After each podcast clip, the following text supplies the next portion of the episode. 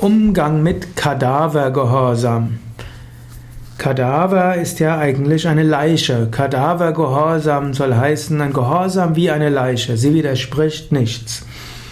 Kadaver ist auch manchmal eine Bezeichnung für eine Gruppe von Menschen, die gemeinsam etwas tun.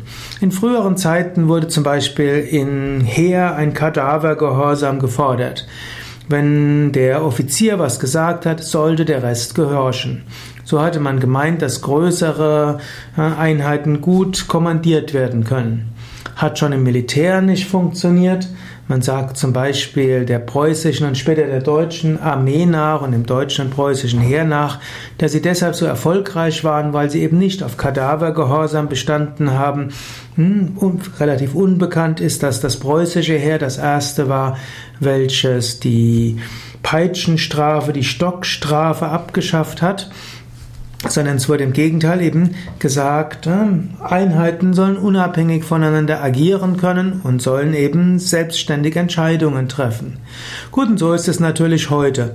Ein reiner Kadavergehorsam ist ja längst aus der Mode gekommen und wenn du jetzt eine ganz, ein ganzes Team erbst, weil du dort jetzt die Führungspersönlichkeit wirst und die sagen, die wollen nur hören, was du sagst, um es umzusetzen, dann kannst du lernen, diesen Menschen eben modernes Denken beizubringen.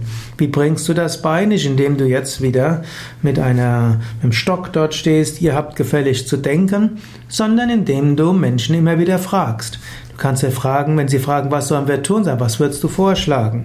Oder die Gruppe als Ganzes zusammennehmen, ein Meeting machen, einen Kreis machen, jeder sagt etwas und jeder macht Vorschläge und so weiter. Schrittweise fangen Menschen an, gut selbstständig zu denken. Wenn du in ein Team kommst, wo Kadavergehorsam gefordert ist, musst du überlegen, bist du dort richtig? Manchmal ist es gut, erstmal ein paar Wochen da zu sein und dich anzupassen, vielleicht eins, zwei Monate Zeit zu geben und wenn du dich in die Gruppe irgendwie eingefügt hast, dann, dann fange an, eigene Vorschläge zu entwickeln und dann schaue, wie damit umgegangen wird. Wenn du feststellst, dass niemand an deinen Vorschlägen interessiert sind, vor allen Dingen nicht der, der etwas zu sagen hat, bist du vielleicht im falschen Team und du solltest dir etwas Neues suchen.